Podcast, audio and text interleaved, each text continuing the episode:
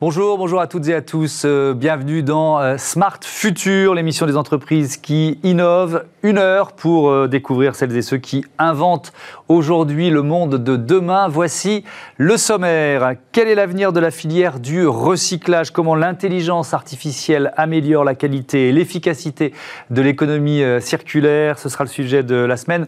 Juste après ces titres, dans Smart Money, on décortiquera le marché de la réalité virtuelle elle s'impose dans tous les secteurs d'activité, de l'immobilier au militaire, en passant par euh, la santé ou l'éducation. Smart Connect, c'est notre rubrique, vous le savez, qui nous plonge dans les mutations du e-commerce. Vous découvrirez tout à l'heure comment Wishibam applique ses solutions de numérisation des commerces particulièrement utiles depuis la, la crise Covid. Et puis dans la seconde partie de, l'émission, on va explorer les enjeux de la sécurité euh, dans nos villes de plus en plus connectées, notamment les progrès de la reconnaissance faciale. Mais d'abord, on recycle de mieux en mieux grâce aux robots. Bienvenue dans le futur.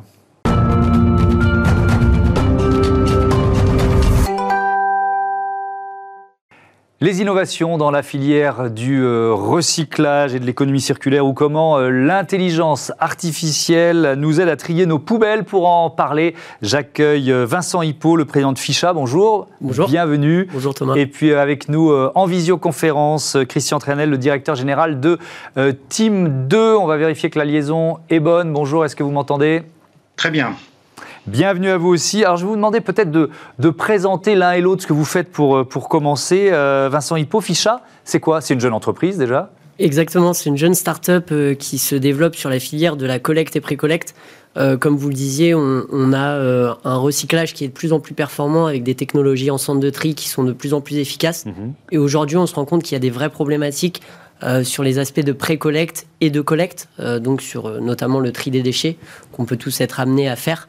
Euh, et du coup, du côté de Ficha, on a développé une première solution qui vise à augmenter la qualité et quantité du tri. Mhm. Euh, donc, euh, on pourra le voir à l'image, je pense, mais on a développé, après trois ans de recherche et développement, le Cocon, qui est un conteneur connecté qui s'adapte aux poubelles de tri et qui va en fait permettre de quantifier la qualité du tri d'un utilisateur. Oui, alors on le voit à l'image, effectivement, ce, ce, cocon, comment il fonctionne? Et euh, donc ce cocon, j'arrive, je verse mes déchets euh, dans le cocon, je m'identifie. Et en fait, euh, nous, on va être en capacité de quantifier la qualité de votre tri et de vous dire si oui ou non vous avez bien trié. Parce que vous avez sûrement, comme beaucoup d'utilisateurs, des doutes sur la qualité de votre tri. Mhm. Et donc, grâce à notre application, on va d'abord vous informer sur la qualité de votre tri et ensuite récompenser ce geste de tri. Parce qu'il se trouve que 91% des usagers déclarent qu'une incitation permet de déclencher le geste de tri. C'est quoi l'incitation? L'incitation, euh, on développe des partenariats. Donc, euh, on a notamment très concrètement Biocop qui récompense le mhm. tri de nos déchets, Phoenix qui lutte contre le gaspillage alimentaire. Donc, on essaye de, de s'entourer de partenaires qui promeuvent une consommation plus éco-responsable euh, pour en fait, à travers le tri, rediriger l'utilisateur vers un mode de vie plus éco-responsable. Hmm. Euh, Alors, voilà. on, va, on va en reparler évidemment, mais voilà déjà euh, une innovation. Christian Trenel, Team 2, c'est, vous êtes vraiment au cœur de l'innovation dans l'économie circulaire. Vous pouvez nous expliquer pourquoi? Alors, on est un pôle de compétitivité. Notre mission est d'accompagner tous les acteurs de la filière et ceux qui produisent des déchets ou qui souhaitent intégrer des, déchets recyclés à innover ensemble et on, les accompagne depuis euh, l'identification donc de leurs projets jusqu'à l'obtention d'une part de financement pour pouvoir les, les réaliser et jusqu'à l'industrialisation. Donc on est un intermédiaire pour euh, permettre que ces innovations puissent accéder sur le marché dans un délai relativement court, dans un certain nombre de domaines différents. Et alors donc vous êtes vraiment euh, euh, au, cœur du réacteur en, quelque sorte. Euh, je voudrais qu'on fasse un premier focus sur l'intelligence artificielle. Elle, peut, Christian Trenel, elle, peut intervenir un peu à toutes les phases du, du, recyclage, l'intelligence artificielle, dans les, dans les projets que vous voyez avancer aujourd'hui? Elle, devient de plus en plus présente depuis 4-5 ans. Elle, devient présente dans les différentes étapes qui conduisent à la fois au recyclage et ce qu'il faut avoir comme euh, préoccupation principale, c'est que maintenant on fait plus du recyclage pour traiter des déchets, on fait majoritairement du recyclage pour reproduire des nouvelles ressources et des nouvelles matières qui pourraient être réutilisées. C'est ça l'esprit de l'économie circulaire. Hein. Et donc, euh, euh, le, numérique les robots sont depuis la toute première phase qui est de caractériser les déchets pour savoir qu'est-ce qu'il y a dedans, comment on peut les réemployer, les réutiliser, les phases de tri, euh, et puis euh, les phases de transformation jusqu'au maintenant pilotage intelligent des process de, de, de, traitement ou de revalorisation, qu'ils soient thermiques, qu'ils soient euh, chimiques, etc., pour avoir la matière la plus euh, performante possible, ou en tout cas la plus proche des résines ou des matières euh, qu'on veut euh, substituer par ces produits issus du recyclage. Oui, Christian je ne sais pas si vous avez en tête cet exemple de, de Suez qui installe des, des, capteurs sur les bennes, les bennes à ordures, pour savoir exactement quand les vider, c'est-à-dire que le, euh, les capteurs reliés évidemment à une intelligence artificielle euh, permettent de, de, réduire le nombre de rotations de, de, camions. Voilà, on en est à ce point euh, d'efficacité et de, et de détail. On, on, en est à ce point et ça permet aussi de peser à terme de tarifier et puis de, de vérifier la façon dont le tri a été fait par le particulier s'il a été fait euh, correctement ou pas. Mais à titre d'exemple, un, des acteurs euh, leaders français et même parmi les leaders mondiaux de la caractérisation des, déchets, Pélinck qui est dans le sud de la France, maintenant les outils pour traiter et caractériser les déchets sur les scènes de tri, c'est à peu près 10 millions d'informations par seconde que ça prend par des caméras optiques, etc. Donc on voyait, on, est dans une euh, croissance extrêmement forte parce qu'on veut bien identifier ce qu'il y a, pour bien séparer, pour bien revaloriser. Oui, alors il y a effectivement beaucoup d'entreprises qui sont dans cette euh, démarche. Évidemment, Citeo, qui est un acteur majeur de, euh, de, l'économie circulaire et du marché du, du, recyclage. Vincent Hippo, vous avez été sélectionné dans le cadre d'un appel euh, à projet lancé par, par Citeo.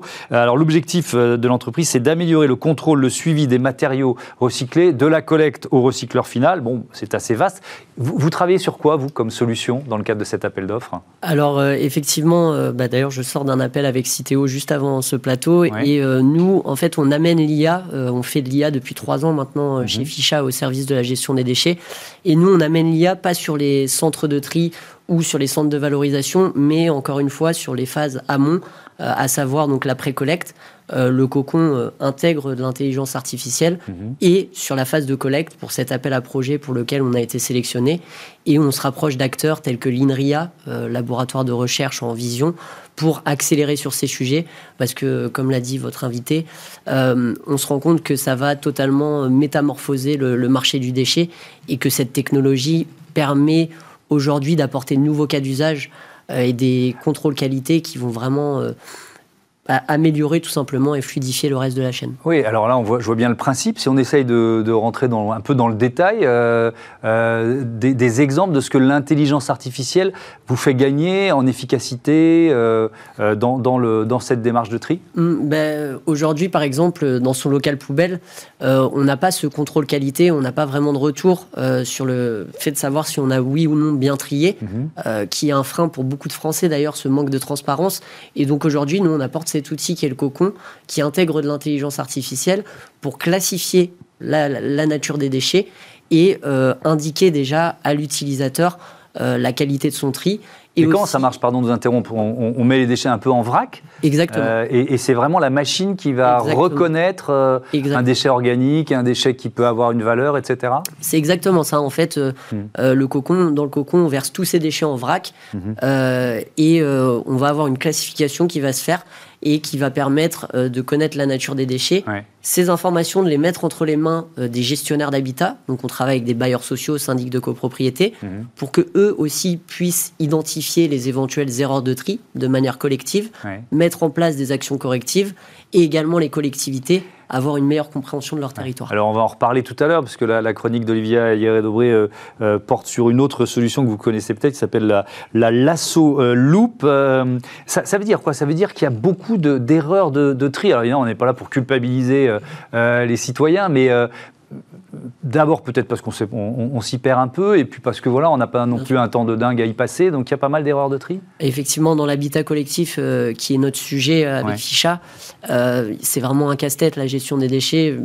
On connaît beaucoup les insalubrités dues à, des comportements qui sont bah, parfois contestables, mais qui mm. viennent avant tout des fois d'un manque d'information et puis peut-être d'un manque de motivation. sur le fait de réaliser le tri. Et, chez Ficha, cette vision moralisatrice, on veut mmh. aller à l'encontre, mettre en avant ceux qui font bien, plutôt que de moraliser ceux qui font mal. donc on va vraiment apporter aussi cette nouvelle vision des choses. Euh, avec notre slogan, avec ficha, c'est pas fichu, euh, des éléments. Oui, et puis avec ce que vous disiez, ce côté euh, incitatif, quoi, avec une, sorte de, de, récompense et pédagogique. Christian Trenel, justement, je, reviens vers vous. instaurer une taxe, alors là, on va au-delà de la solution ficha, hein. globalement une taxe incitative sur la, la gestion des déchets, est-ce que pour vous, c'est une solution d'avenir, ça? Bah, on, on voit tout ce qui est taxe pousse à trouver des solutions pour échapper à cette taxe. Euh, c'est exactement ce qui est en train de se passer avec le CO2. Euh, qui fait qu'actuellement, si le prix du CO2 augmente, beaucoup d'industriels vont se dire que c'est intéressant et rentable d'investir pour euh, des technologies qui émettent moins de CO2 ou qui fassent euh, de la captation de CO2. Donc euh, une taxe peut avoir un effet incitatif autant que ça peut avoir un effet bien sûr de, de sanction. Et, je pense que c'est ces éléments-là qui ont fait, c'est la réglementation, et puis euh, le soutien par des éco-organismes aussi, qui a fait qu'on a une très forte progression sur le recyclage euh, euh, des, matières. Donc les taxes ont quelquefois un effet bénéfique, oui. Mmh. Vous avez labellisé avec Team 2 70 projets, c'est ça, depuis la, création en, 2010. je ne sais pas, est-ce qu'il y a, est y l'un ou l'autre qui vous vient en tête et qui est, qui est particulièrement euh, marquant, euh, un peu plus innovant que les autres, si j'ose dire? Ben, On a, euh, il y, a beaucoup de sujets actuellement. Par exemple, il y a un projet qui a été labellisé pour traiter des plastiques, pour augmenter la part de plastique recyclé dans les véhicules automobiles. C'est avec Peugeot, c'est avec Renault. Et donc, ça veut dire qu'ils cherchent à avoir une qualité de plastique, pas simplement pour mettre des plastiques en dessous, en dessous des moteurs, mais vraiment, par exemple, dans les haillons dans les dans les pare-chocs ou même dans certaines pièces euh, de motorisation. Un autre gros projet qu'on a labellisé, c'est un industriel de notre région qui, est un des gros leaders de fabrication du zinc et qui a réussi à capter dans les déchets du zinc de l'indium. L'indium, c'est ce qui permet, c'est un métal euh, dit euh, stratégique qui permet de faire fonctionner vos iPhones et de le toucher tactile pour pouvoir faire bouger vos images et tout ça. Il faut de l'indium. Eh bien, c'est à partir de ces coproduits, il, est devenu un des euh, leaders mondiaux de production de l'indium par le recyclage. Donc euh, des, projets comme ça, on en a une foultitude, mais enfin ça c'est assez emblématique de ce que l'on peut faire à travers ces technologies du recyclage et, avec bien sûr l'introduction du numérique pour piloter ces process qui sont de plus en plus compliqués. Vincent Hippo, si on se projette dans cette émission, on aime bien essayer de voir, ce qui n'est pas facile, hein, de voir un peu, un peu loin à 10 ou, 20 ans. quelle, innovation vous imaginez ou de quelle innovation vous rêvez peut-être? C'est une très bonne question. Chez Ficha aussi, on réfléchit à cette question. Euh, Je n'aurais pas une réponse euh, définie, précise, euh, mais on voit beaucoup effectivement la robotisation se, développer. Mmh. également la, la, taxation, les tarifications. Donc on va avoir une vraie évolution sur les aspects de la loi. Euh, mais les aspects technologiques, et je pense que de plus en plus, on va attendre vers une automatisation euh, des différents processus, euh, bah, pour soulager aussi des fois les, personnels qui travaillent, je pense aux reapers, aux personnes qui travaillent en centre de tri, mhm. venir faciliter leur travail au quotidien, et puis augmenter les performances. Donc on a l'aspect technologique, mais chez Ficha aussi, on paraît beaucoup sur l'aspect sensibilisation, mettre en fait le, citoyen aussi au centre de cette démarche. Euh, et euh, voilà, quand on jette un déchet, euh, essayer de, de comprendre qu'on est sur un geste éco-citoyen et voilà, voir tout ce qui va se passer ensuite. Euh, je pense que ça va être les, gros défis mhm. euh, de. oui, donc ça passe aussi par la pédagogie et, l'information. Euh, Christian Trenel, vous, vous lancez régulièrement des, appels à projets. J'ai vu qu'il y en avait un en ce moment sur, sur le recyclage, le réemploi des, des batteries. Alors là, l'enjeu, il est évidemment majeur avec voilà l'électrification massive de nos moyens de transport qui a déjà commencé et qui va s'intensifier dans les, dans les 10 ans à, à venir. quelles sont les pistes en la matière? Sur les batteries, il y a quelques grandes familles de batteries. Il y a les familles de batteries dites de la petite mobilité, les trottinettes ou bien les outils portables, sur lesquels là, il y a des, euh, c'est difficilement réemployable, réutilisable. Euh, mais on a des gisements qui arrivent sur les marchés qui sont beaucoup plus importants que ce qu'on pensait. Et ça, ça peut être une première étape pour se préparer à faire le recyclage des batteries, notamment lithium-ion, pour les futurs véhicules électriques, dont les gros volumes vont arriver aux alentours de 2035 au niveau européen. Hein. Donc, euh, euh, sur ces sujets-là, les gros travaux, c'est dans la partie là où il y a les électrodes, ce qu'on appelle la black mass, comment on arrive à récupérer les métaux qui sont les plus critiques. On parle du cobalt, on parle du tantal, on parle d'un certain nombre de métaux comme ça. Et, ça, les savoir-faire, ils sont pas encore suffisamment pointus pour arriver à les récupérer de façon économique et ensuite à pouvoir les réutiliser. Mais là, c'est euh, le sujet que tous les acteurs de l'automobile commencent à travailler parce qu'ils ont aussi conscience que euh, les matières qu'ils utilisent pour fabriquer les batteries, il faut qu'ils puissent les récupérer pour les réintroduire. Il ne faut pas que ça reste simplement euh, une matière dont la propriété soit euh, la Chine ou, la Russie, qui sont là où se trouvent les principaux gisements de ces matières critiques. Oui, c'est aussi un enjeu de souveraineté. Restez avec nous, on va découvrir, comme promis, grâce à Olivia Hieré-Dobré, cette poubelle qui trie elle-même nos déchets.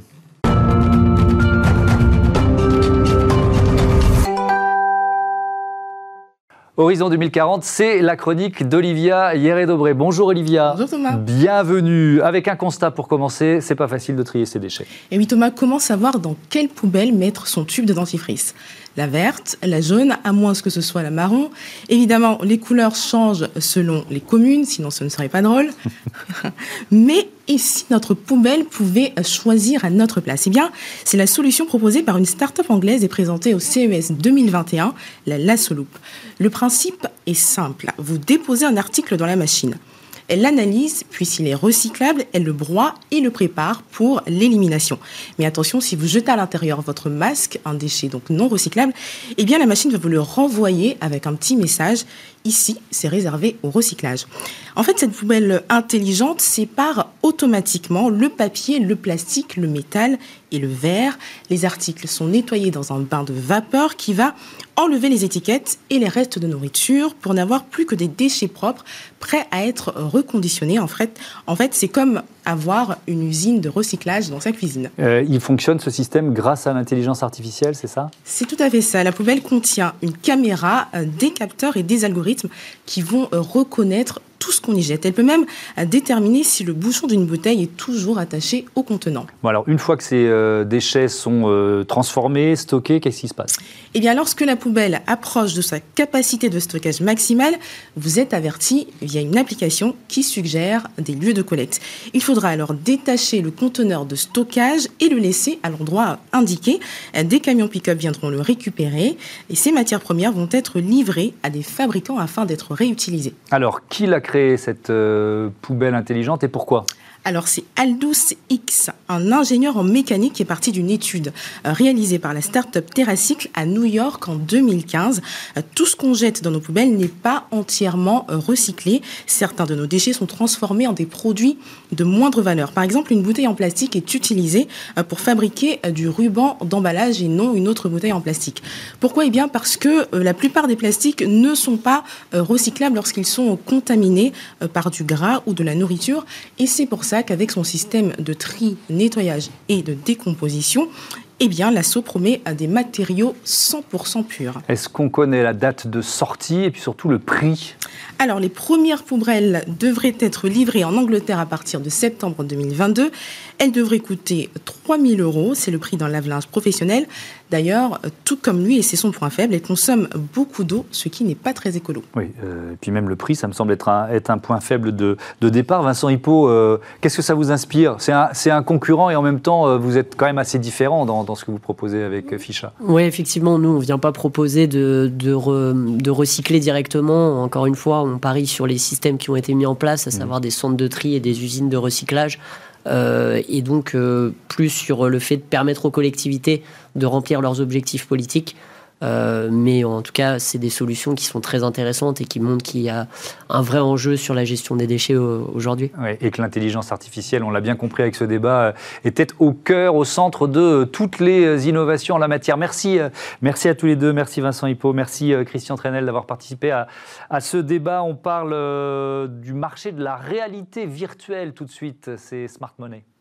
Retrouvez Smart Money au cœur de Smart Future avec eToro, leader mondial des plateformes de trading social.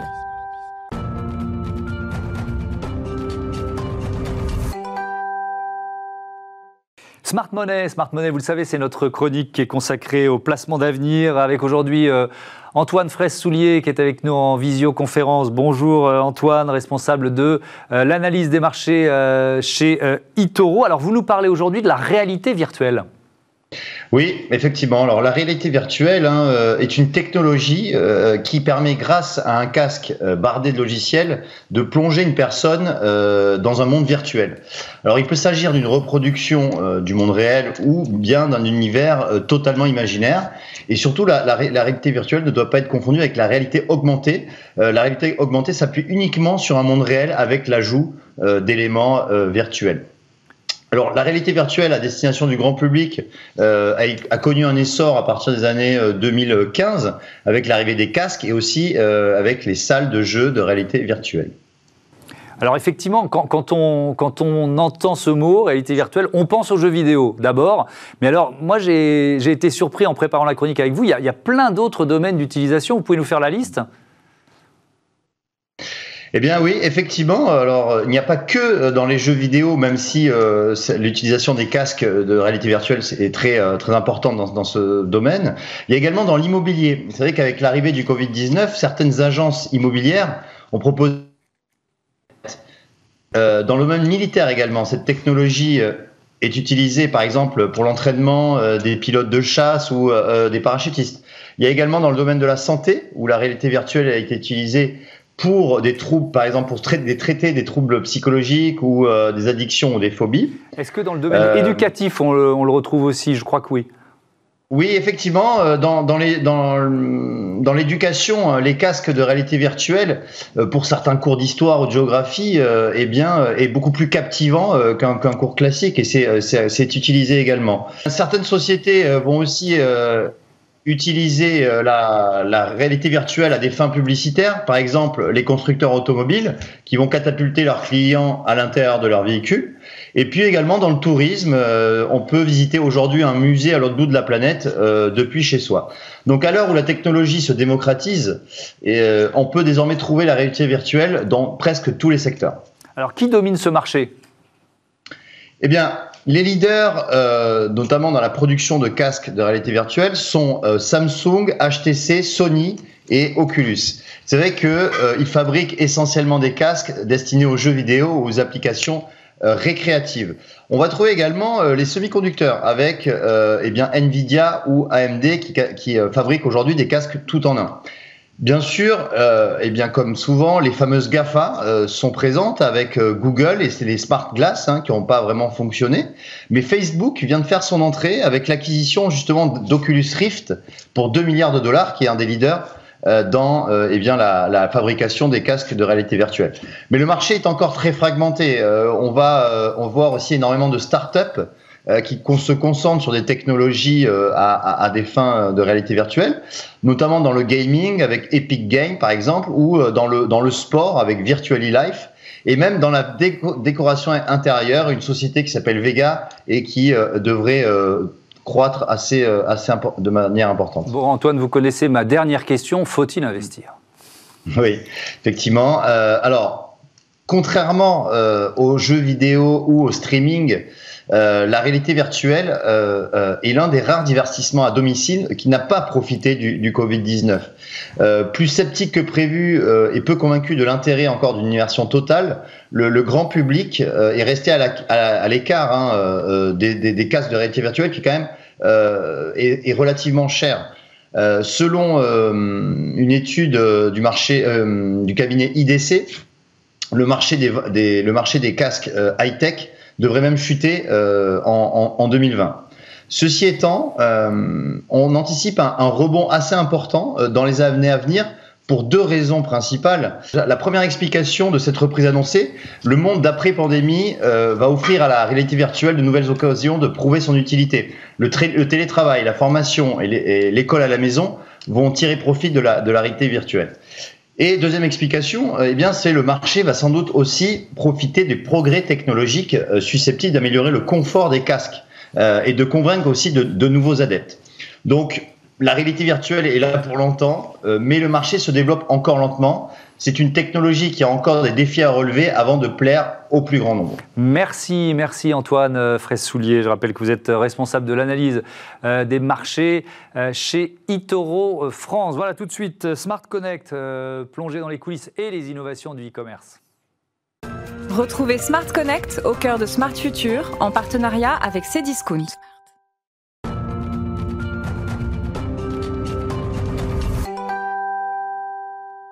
Smart Connect avec euh, une pépite française du euh, e-commerce, euh, Wishibam. Bonjour Charlotte Journobord, bienvenue. Bonjour, merci beaucoup. Vous êtes la présidente de Wishibam. Vous l'avez créée quand? Avec quelle idée de départ? Alors, Wishibam, c'est une entreprise qui existe depuis 5 ans.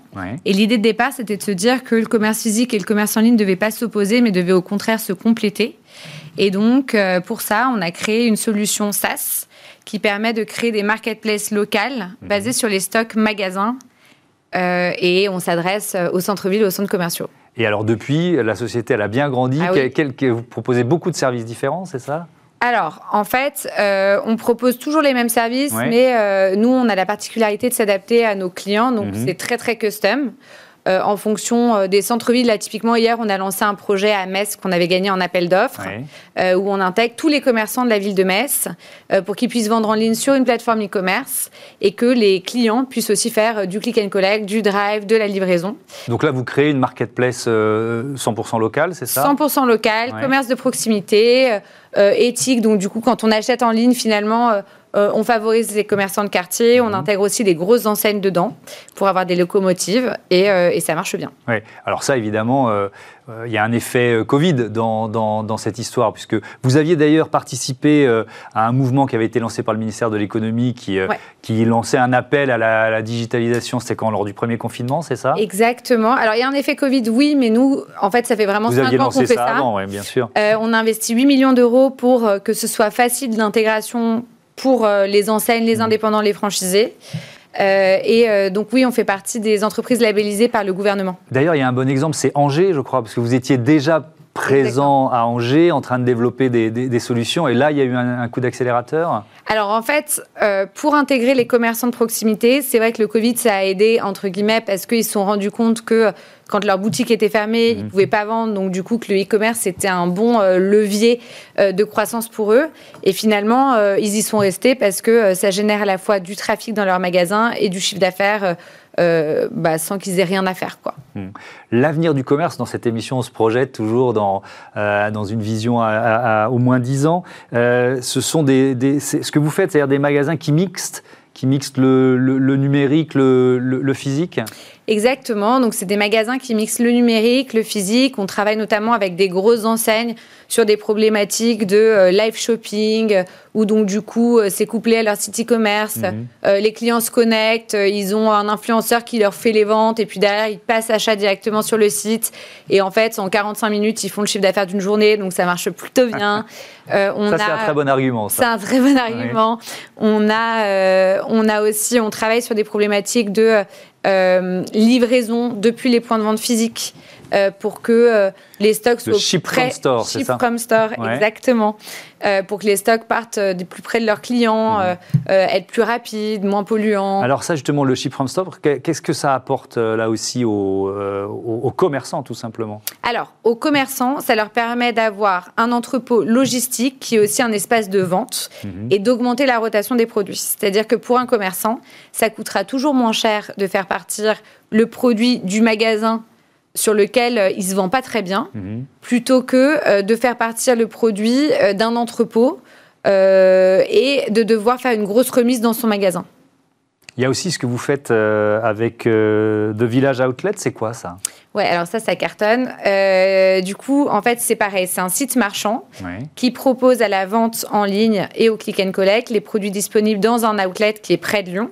Et donc, euh, si vous allez sur The Village Outlet, vous pouvez acheter euh, Sandro, Mage Coupeuse, bientôt Polo Ralph Lauren, Nike, etc., jusqu'à moins 70%. Et ce qui est intéressant, c'est que c'est à la fois le stock du magasin et les prix du magasin et que en achetant en ligne et en achetant sur le physique, vous cumulez vos points de fidélité. Mhm. Donc en fait, ça renforce euh, la fidélité du client. Mais c'est quoi? C'est presque comme un jumeau numérique du magasin physique? Ouais. En quelque sorte, on peut, on peut imaginer ça? Moi, je dis souvent que c'est le miroir digital du magasin ou du lieu physique. Donc c'est un peu ce que vous venez de dire. C'est pas mal, je vais le noter. Euh, et en fait, ouais, l'idée, c'est de se dire que euh, il faut être là quand le, commerce, quand le client a envie d'acheter. Et donc, mhm. s'il a envie d'acheter en ligne, il faut qu'il puisse acheter en ligne. S'il a envie d'acheter en magasin, faut qu'il puisse acheter en magasin. Et ce qui est aussi hyper intéressant, c'est qu'il y a typiquement des enseignes qui avaient un site e-commerce et qui se sont dit à un moment, peut-être que ça me fait de la cannibalisation sur mon site e-commerce, je vois pas pourquoi je serais sur une marketplace, etc. Et qui se sont déconnectés en fait de ces marketplaces et qui ont vu en fait une perte de chiffre d'affaires qui était supérieure de 10 points. Euh, à la perte de chiffre d'affaires pure commerce. C'est-à-dire qu'en fait, il y a eu une baisse de trafic et une perte de chiffre d'affaires direct. Merci beaucoup, merci euh, Charlotte Journobor. Bon vent à euh, Wishibam. Euh, voilà, c'est la fin de cette première partie, quelques réclames de 2021. Et puis ensuite, on, se plonge dans les délices de la reconnaissance faciale et plus généralement de la sécurité dans les villes intelligentes. À tout de suite.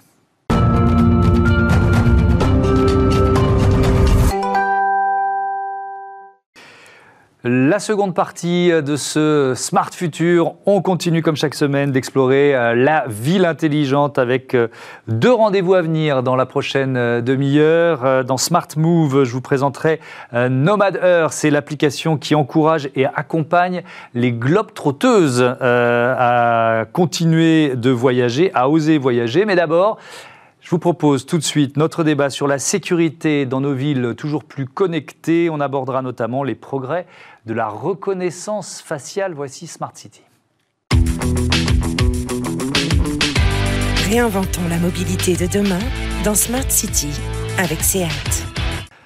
Comment sécuriser nos villes de plus en plus connectées? Quel rôle joue et va jouer la reconnaissance faciale? On en débat tout de suite avec Xavier Fischer. Bonjour. Bonjour. Vous êtes euh, le président de Data Calab. Et puis avec nous en visioconférence, Yannick Sourisseau, journaliste, rédacteur en chef de Ville Intelligente Mag. Bonjour Yannick, vous m'entendez bien?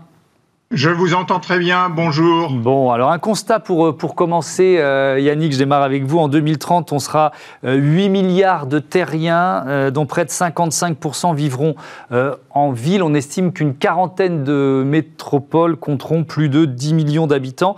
Et je vais démarrer sur les objets connectés, Yannick Sourisseau. Ils seront évidemment omniprésents. On a une idée de ce que ça va représenter? Bah, je crois qu'on les trouve euh, déjà aujourd'hui. On en a beaucoup euh, déjà. Euh, nos smartphones sont des objets connectés et servent justement à nous repérer aujourd'hui dans la ville. Et je pense que ces smartphones vont évoluer, vont s'ajouter à ça effectivement toutes les les systèmes de caméras, de capteurs qui seront omniprésents euh, à la fois pour se stationner euh, dans les villes, mais aussi pour euh, évaluer nos déplacements. Et donc tout ça, tous ces objets vont remonter de l'information, de l'information qui seront utilisées tout au long de notre parcours, tout au long de notre, journée. Et donc c'est, on aura vraiment un suivi permanent. Et si aujourd'hui on regarde la Chine, qui est très en pointe euh, euh, avec un régime très autoritaire, puisqu'il utilise beaucoup ces objets euh, sans demander l'avis des, des habitants de ce vaste pays. Oui, notamment dans ce qu'on appelle le, le, permis ou le crédit social. On y reviendra dans, dans, un instant. je, je, voyais ces chiffres, une étude publiée par Huawei, Yannick Sourisson, en 2030, chaque habitant possédera en moyenne 38 objets euh, connecté, ça donne une, euh, une idée aussi du défi sécuritaire, parce que, euh, Yannick, chaque objet, potentiellement, peut être une porte d'entrée pour un hacker. Bah complètement. On, l'a vu euh, récemment puisque les hackers sont intervenus euh, euh, directement dans les hôpitaux et le télétravail justement a favorisé ces portes d'entrée. Les entreprises qui ont libéré des lignes pour pouvoir faire travailler leurs salariés n'étaient pas du tout préparées à ce genre de choses. Alors effectivement, tous ces objets connectés vont constituer autant de portes d'entrée et c'est là tout le défi de la sécurité. C'est là qu'il va falloir falloir effectivement à la fois former des entreprises de, des télécommunications, euh, euh, les utilisateurs à mieux euh, paramétrer leur objet connecté pour éviter que effectivement des personnes mal intentionnées s'introduisent dessus. Et pour parler de la sécurité dans les hôpitaux, ben, on pouvait imaginer que ça fonctionnait plutôt bien et ben, celui d'Angers par exemple s'est fait pirater et surtout la mairie d'Angers aussi s'est fait pirater, ce qui est encore plus grave puisque là sont les services municipaux qui ont été bloqués et qu'ils sont encore aujourd'hui partiellement euh, parce que des hackers se sont introduits dessus. Et on pense que c'est le télétravail qui a favorisé euh, ce genre euh, de porte d'entrée. Voilà, et ça,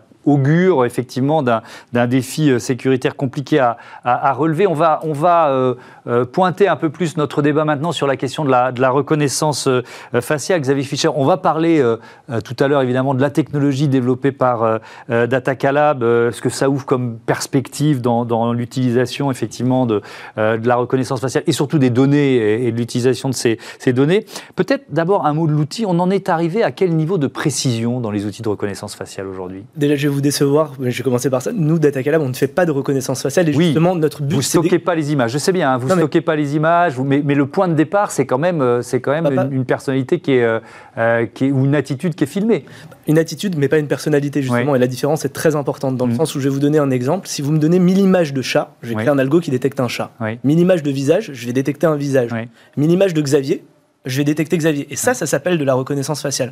En fait, la vraie différence entre les deux sujets, c'est la différence entre une statistique et un fichier. Mhm. Le fichage, c'est lier quelqu'un à une identité, donc c'est de la reconnaissance faciale. Notre je, sais, je, sais, bien que c'est pas ce que vous voulez faire, mais moi, je voulais, je voulais quand même que vous, parce que c'est un secteur que vous connaissez très bien, euh, euh, que vous me disiez où on en est euh, de la précision de, des outils d'intelligence artificielle couplés à des caméras. Bah, en fait, si vous voulez, il y a plusieurs sujets. En fait, pour faire de l'analyse de l'image en tant que telle, il y a d'abord la question de collecter des bases de données. Et donc là, la question qui se pose, c'est où est-ce qu'on collecte ces bases de données-là Parce que de par le RGPD qu'on a en Europe, mhm. on ne peut pas utiliser d'images qu'on collecte en conditions réelles. Ensuite, il y a la puissance de l'algorithme et enfin la puissance de l'ordinateur qu'on va utiliser pour faire tourner les algorithmes qu'on a créés. La technologie, pour répondre à votre question, elle est mature. Elle fonctionne. C'est-à-dire qu'aujourd'hui, reconnaître un visage dans l'espace public, compter des gens, compter des voitures, c'est des choses qui marchent. La vraie question qui se pose maintenant, c'est qu'une fois que la technologie fonctionne, ce sur quoi il faut réfléchir, et ce qui n'est pas encore totalement bien cadré, c'est la façon dont on utilise la technologie. Parce qu'en fait, c'est la même question que depuis toujours. En fait, la technologie permet de faire des choses, mais la question, c'est quels usages sont acceptables et acceptés. Et donc, le RGPD, c'est vraiment une, une loi autour des data, mais la réglementation autour de l'analyse de l'image, de la reconnaissance faciale. Avant-hier, il y a des premiers textes qui ont été sortis par l'Union européenne justement là-dessus. Mhm. C'est vraiment les prémices. Et donc la technologie est là. Mais justement, en Europe, de par le RGPD qui est bien restrictif et c'est bien, euh, bah, en fait, c'est encore les prémices parce que les conditions de déploiement ne sont pas encore au rendez-vous. Alors, maintenant, je voulais poser la question sur le Data Calab. Qu'est-ce que c'est en fait? Comment vous, vous utilisez euh, euh, cette technologie et pour en faire quoi? Notre but, justement, c'est de pas commercialiser uniquement une technologie, mais des usages. Donc, en fait, depuis le démarrage, on a créé notre entreprise il y a 4 ans dans le but de commercialiser des usages éthiques. Donc, de faire que de la statistique. Justement, dans la vidéo que vous voyez ici, vous avez un flux vidéo à gauche, normal, et à droite, vous voyez ce que voient nos algorithmes. Donc, des carrés verts, des carrés rouges. Alors, je suis pas sûr que l'image soit à l'antenne, donc j'aimerais bien qu'on la mette euh, pendant, que vous la, pendant que vous la commentez, parce qu'on la voit nous sur notre écran de contrôle, mais je suis pas sûr qu'on l'ait à l'antenne. Voilà. Donc là, on l'a. Allez-y, commentez-la. Donc ce qu'on voit à droite, en fait, c'est ce que nos algorithmes vont voir, des carrés de couleurs. Donc là, on voit un carré vert, un masque. Là, on va voir un masque bien porté, mal porté. Notre idée, c'est que si vous passez deux fois devant notre caméra, vous allez être mhm. compté comme deux personnes différentes. On ne veut surtout jamais stocker l'identité, parce que comme le disait la personne qui parlait juste avant sur la sécurité de tous ces systèmes, en fait, ce qui est dangereux quand on envoie des données sur Internet, c'est que rien n'est vraiment sécurisable aujourd'hui tout peut se faire hacker, il y a plein mm. d'objets connectés. Et donc en fait, vu que nous, on a conçu dès le départ que en fait le coffre-fort pouvait jamais vraiment être totalement fermé, on s'est dit ne remontons aucune donnée sensible sur Internet. Mm. Et donc on a développé une technologie qui s'appelle du edge computing, qui consiste à traiter les données en local depuis les caméras pour ne jamais garder l'image. C'est-à-dire que l'image, elle, elle n'est jamais elle stockée. Pas. Elle n'existe pas. elle est tout de suite transformée en données. En 100 millisecondes, pour vous donner le chiffre exact. Ça va vite. Exactement. L'idée, c'est que personne ne la voit. En fait, on utilise des caméras déjà existantes. Et ce qu'on va garder, c'est de la même façon que quand vous allez dans un concert, enfin, quand il n'y a pas le Covid, vous avez des gens avec des clickers qui vont compter le nombre de personnes. Mhm. Bah, nous, par exemple, sur le taux de port de masque, on va savoir toutes les 20 minutes dans le métro combien de gens viennent de passer et combien de pourcents d'individus portent le masque. Donc là, on est dans un usage très actuel, hein, qui, euh, alors, qui, est, qui est testé, qui, ah qui est en production maintenant. Qui est en production, parce qu'il y avait des problèmes de réglementation aussi euh, pour, pour, pouvoir utiliser cette technologie. C'est vrai qu'il y a une question de maturité de l'opinion et euh, des législateurs. Exactement. En fait, si vous voulez, pour rappeler un petit peu tout ce qui s'est passé, nous, donc, on a créé ces produits, on a travaillé avec la RATP, avec la ville de Cannes sur les marchés, donc David Lisnard qui nous a permis de déployer là-bas. Mhm. On a rouvert les marchés avant le 11 mai parce qu'en fait, on leur donnait tous les jours des statistiques sur le taux de port de masque pour lancer des distributions de masques et vraiment utiliser ça avec pédagogie bienveillance, pas du tout de verbalisation. C'est pour ça qu'on envoyait les données que toutes les 20 minutes. Comme ça, on est certain que, par exemple, à la station Châtelet-Léal, 20 minutes après, bah, vous êtes à 10 stations de là. Donc, on ne peut pas du tout vous contrôler grâce à ces datas. Mhm. On est allé voir la CNIL parce qu'en fait, on a vraiment créé notre modèle dans le concept de privacy by design, mhm. qui est de créer en fait tout ça dans le respect du RGPD. Et en fait, ce qu'on nous a dit à la fin, c'est qu'il manquait un cadre légal parce que le RGPD ne prévoyait pas encore totalement l'analyse. Vous étiez allé trop vite, quoi, par rapport au cadre légal, en quelque sorte. En quelque sorte. On Il est en train de se mettre en place. Exactement. en mhm. fait, euh, donc plusieurs euh, acteurs ont été consultés et le 11 mars dernier a été publié en fait un décret qui permet pour la première fois de couvrir un petit peu l'utilisation à l'échelle dans les transports de l'analyse de l'image pour compter le taux de port de masque. Parce que l'utilité, et en fait le principe même du RGPD, c'est une question de balance des intérêts. Mhm. Et en fait ce qu'on faisait simplement, c'est qu'on permettait d'avoir des datas pour savoir que sur les 100 000 personnes qu'on comptait tous les jours, bah, il y avait 95% de masques le matin, 85 l'après-midi. Parce qu'on se posait une question qui était comment on gère l'approvisionnement de masques. Mais la deuxième question, c'est comment vous les utilisez bien. Parce que mhm. si 100% des gens ont leur masque, c'est pas la peine d'en distribuer. Mhm. Et donc le but, c'est de trouver de la technologie bien utilisée avec un juste équilibre entre intérêt public et droit privé. Et donc on voit, on voit là vraiment, on est dans une utilisation actuelle, mais qui nous projette aussi dans, le futur de, cette technologie du, euh, du Data Calab. Euh, Yannick Sourisseau, je reviens avec vous, parce que vous avez commencé à en parler euh, tout à l'heure de, de, la Chine, mais je voudrais qu'on détaille un peu comment, alors là pour le coup, on est dans l'utilisation des images, hein, très clairement, Xavier, comment en Chine les, les images de, reconnaissance faciale, les images de, caméras dans les rues sont utilisées aujourd'hui? Bah D'abord, euh, la, Chine est le premier pays, et de loin, euh, qui euh, installe des caméras. Hein, euh, on comptabilise aujourd'hui 20 millions de caméras euh, sur le territoire euh, chinois pour surveiller à la fois les promeneurs, mais aussi tous les criminels. Bon, ça c'est un peu classique, mais on voit que ça dérive aujourd'hui sur les, la surveillance, par exemple, des populations ouïghours ou sur ce qui s'est passé à Hong Kong. Alors aujourd'hui, on va même plus loin, puisque pour avoir un téléphone mobile, ben, il faut passer par euh, un système de reconnaissance faciale, c'est-à-dire qu'on va associer à la fois les communications à une identité clairement authentifiée, c'est-à-dire qu'on est pleinement euh, en Chine, dans un pays autoritaire qui bafoue la liberté individuelle. Ça, c'est euh, c'est quelque chose qui est connu et reconnu, et la Chine ne s'en cache pas. La difficulté avec la Chine, c'est que ils produisent aussi le matériel. C'est pour eux une arme à la fois politique et industrielle. Et donc le risque, et certains s'en sont déjà emparés, c'est que la Chine stocke des images, y compris pour le matériel qu'elle envoie à l'extérieur du pays.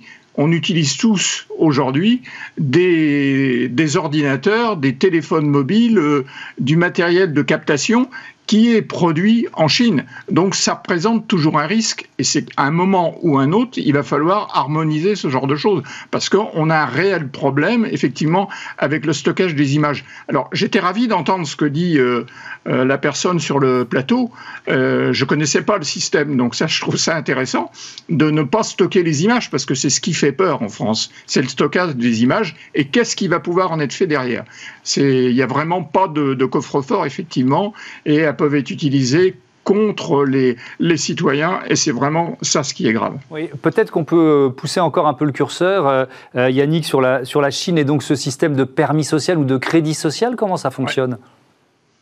Alors, en fait, euh, c'est, il identifie en fait les, les, objets qui, qui, vont être connectés et c'est au travers de ça qu'ils vont pouvoir, eux, euh, capter les informations. Au-delà, c'est ce qu'on suppose fait avec, par exemple, euh, Google ou enfin les, les GAFA d'une manière générale, eux, ils se sont autorisés à le faire directement, c'est-à-dire à capter vos informations sur tous vos objets connectés et les traiter. Et, euh, et les Chinois n'ont pas leur mot à dire, sinon c'est le camp d'internement.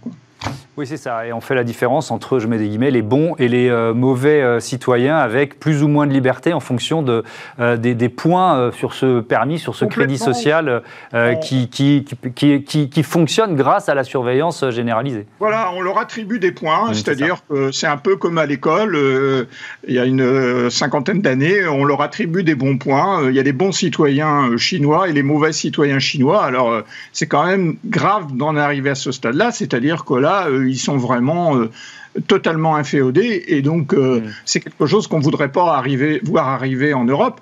Bon, ceci dit, on est extrêmement bien protégé euh, par effectivement des lois, mais un certain nombre de textes, mais on sait très bien, entre guillemets, qu'il y en a certains qui voudraient aussi en passer par là. il y a un certain nombre de personnes qui aimeraient qu'on soit encore plus protégé, contrôlé. On n'en a pas parlé, mais c'est l'exemple, par exemple, de Ville du Comanis, où il y a une population quand même euh, assez vieillissante, euh, qui a un fort patrimoine et qui voit d'un mauvais œil que des malfrats, par exemple, viennent taguer leur maison ou, détruire leur voiture. Alors donc, euh, ils sont tout à fait d'accord avec le maire pour installer des caméras et demain de la reconnaissance faciale. Oui, c'est vrai que Nice se, présente même souvent comme la, première safe city à, à, la française. Mais c'est vrai aussi que ça peut être un outil de lutte contre la criminalité et le terrorisme quand même, il faut, il faut le dire, les, cette technologie de reconnaissance faciale. Ah mais c'est justement tout le sujet en fait, c'est que le problème, c'est que la technologie est vraiment présente, pour revenir sur votre première question, mais que les usages n'ont pas été pensés encore, parce que mm. ça ouvre tellement de pans en fait, de réflexion par rapport à la sécurité, par rapport à la santé. Demain, vous allez aider des malades, justement, parce qu'on va pouvoir quantifier la douleur des gens, etc. Mm. Il faut réfléchir, en fait, au cas par cas sur les usages qu'on veut réglementer ou non. Mhm. Parce qu'en fait, le problème qui se passe, c'est qu'aujourd'hui, on est dans un monde hyper compétitif et hyper international. Et je reviens sur la remarque qui a été faite tout à l'heure. Aujourd'hui, nous, on lutte du nivellement par le prix, parce que les acteurs chinois, par exemple, mhm. une technologie de comptage, ils vont la vendre pas cher parce qu'ils l'ont vendue partout dans le monde aujourd'hui. Et comme on n'est pas encore assez acculturés au RGPD, donc les data protection officers, qui sont les gens qui vont acheter ces solutions-là en Europe, savent pas exactement comment bien interpréter le RGPD parce que c'est tout nouveau. Bah en fait, ils vont choisir la solution la moins chère. Sauf que la solution la moins chère, elle n'est pas encore totalement bloquée par nos lois et par l'adaptation du RGPD au niveau d'analyse d'image. Et donc nous, en fait, si vous voulez, ce pourquoi on milite, c'est pour expliquer que la différence par le prix, on pourra jamais la faire. Parce qu'en fait, développer ce qu'on fait, ça nous a mis 4 ans. Si moi, je voulais développer la technologie, la même, mais sans éthique, avec stockage d'images, je sais la faire en 3 semaines. Et ben, on a dû payer 15 personnes pendant 4 ans. Et donc, bien entendu, qu'on ne peut pas vendre la même chose que celui qui va développer ça en 3 semaines. Mm. Et donc, la vraie grande question, et c'est assez passionnant, c'est de réfléchir d'un côté à quels usages on accepte et comment on se protège aussi des technologies un peu liberticides qui sont déjà développées partout dans le monde. Euh, tout en restant compétitif. Mm. Parce qu'à la fin, Amazon, par exemple, pour ne reparler que, c'est le sujet de compétition dont on a parlé en octobre dernier au moment du Black Friday, on était là en France à se dire, bon, comment on fait pour permettre à nos petits commerçants d'être compétitifs mm. bah, La prochaine tarte à la crème de compétition, c'est l'analyse de l'image. effectivement. Et alors, il nous reste un peu plus d'une minute. Je voudrais, euh, Xavier, que vous développiez, parce que vous dites, on peut, on peut on peut voir, on peut, on peut, on peut aider à, quoi, évaluer la douleur euh, grâce à, grâce à l'analyse du visage de quelqu'un. Ah, on peut faire plein de choses. Aux émotions. Bah, si vous voulez, en fait, on peut détecter des muscles du visage. En fait, moi, j'ai pas fait ça chez Datacalab, mais avant de travailler chez Datacalab, je travaillais aux États-Unis dans une entreprise qui s'est fait racheter par Apple pour faire Face ID, mhm. et on travaillait avec l'université de San Diego pour détecter le niveau de douleur sur le visage des patients, pour envoyer des informations aux infirmières pour leur suggérer d'augmenter ou de diminuer le niveau de morphine. Mmh. C'est vachement éthique comme question. Et qui va décider demain jusqu'où la technologie va aller? Nous, en fait, on n'attend qu'une seule chose aujourd'hui, c'est qu'on en parle. Il faut beaucoup plus en parler parce que, en fait, là, je viens de citer un sujet, j'en ai 50 dans mon sac à dos, des sujets comme ça d'éthique qu'il faut débattre pour réfléchir au monde qu'on veut créer demain. Et c'est maintenant que ça se passe parce que si on se protège pas, qu'on réfléchit pas, qu'on réglemente pas, bah, le problème c'est qu'on va subir, quoi. Et ben voilà, on a eu une petite fenêtre pour exprimer euh, ça euh, aujourd'hui euh, sur Bismart. Merci beaucoup, merci à, tous les deux, merci Yannick d'être intervenu dans ce débat. Tout de suite, c'est Smart Move, notre rubrique mobilité. On part en voyage aujourd'hui.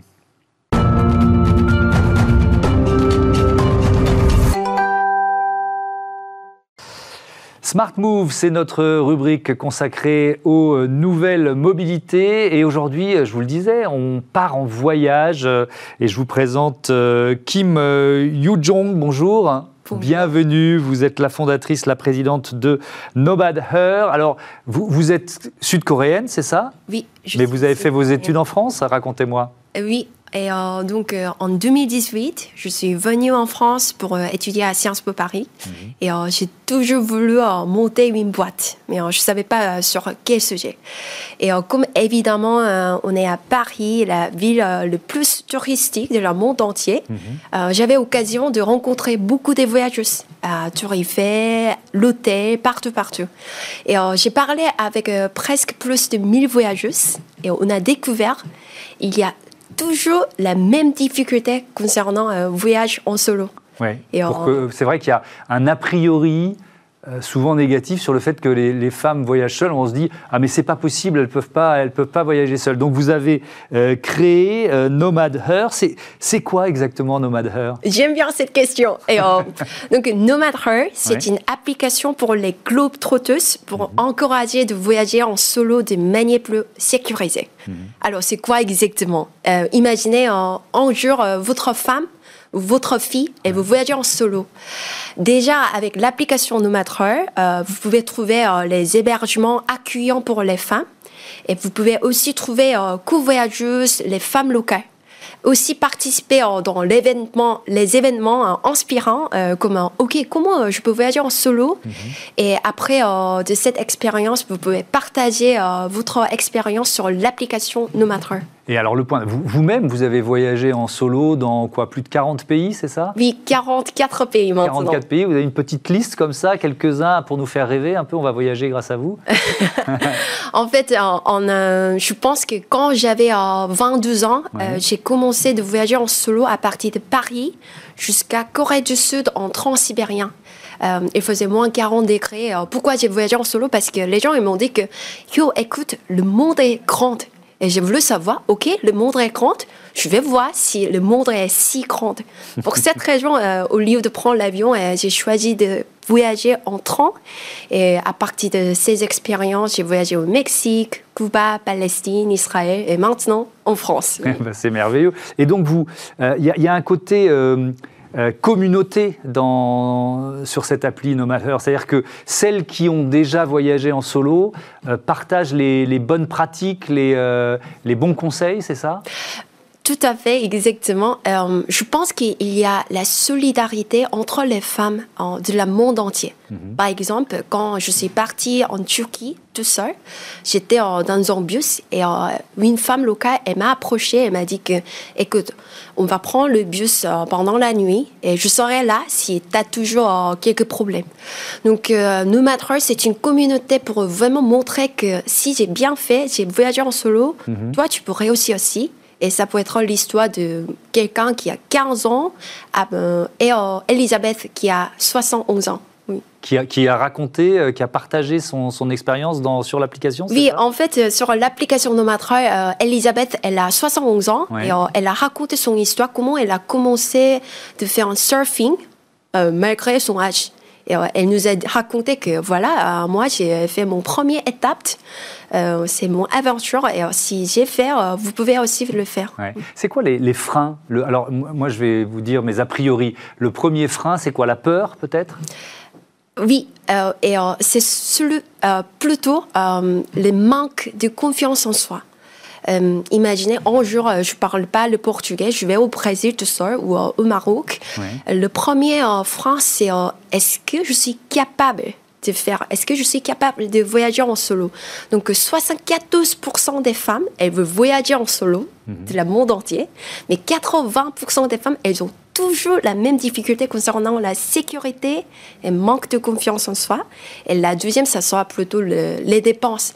Parce que c'est vrai que quand on voyage tout seul, c'est plus cher euh, quand on voyage avec les autres. Est-ce que c'est, est-ce qu'il n'y a pas aussi le regard des autres? C'est-à-dire qu'il y a il y a le fait de ne pas avoir forcément suffisamment confiance en soi, mais il y a aussi la façon dont les autres jugent une femme seule qui voyage. Euh, c'est trop marrant parce qu'en fait, ma mère, en jour, elle m'a raconté qu'elle a voyagé tout seul. Mhm. Il y avait des gens qui ont pensé que, OK, c'est une femme, elle avait un divorce, euh, elle a perdu euh, son, je sais pas, mari, pourquoi elle voyageait tout seul. Donc, c'est vrai que dépendant de la culture, peut-être il y aura les préjugés, mais on, on voit, il y a plus de plus en plus des femmes qui voyagent tout seules. Mhm. Oui. Vous êtes aussi euh, ambassadrice du euh, Girls 20. C'est, une, femme euh, représentant chaque pays du, du G20. vous travaillez sur la, l'histoire, la question de l'autonomie des femmes. Ça rejoint vraiment ce que vous faites avec, avec Nomad Her. je pense. Et écoutez, si vous regardez ce programme aujourd'hui, mhm. je voulais toujours dire que c'est maintenant, aujourd'hui, où on peut faire un changement pour le monde entier. Parce qu'avant, euh, j'ai pensé que, OK, un jour, euh, quand j'ai 50 ans, 60 ans, peut-être je peux faire quelque chose pour le monde entier. Mais euh, j'ai découvert qu'en en fait, il n'y a pas l'avenir, il n'y a pas le futur. Maintenant, c'est on peut faire un grand changement pour les autres personnes.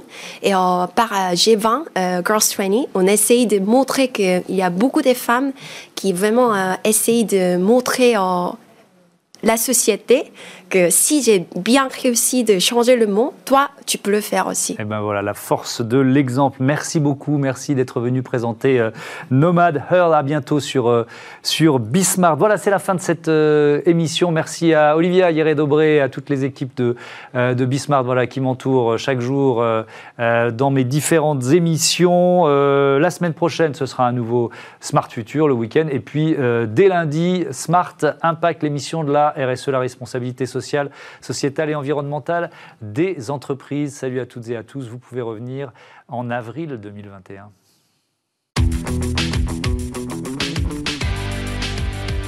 Ce programme vous a été présenté par SEAT.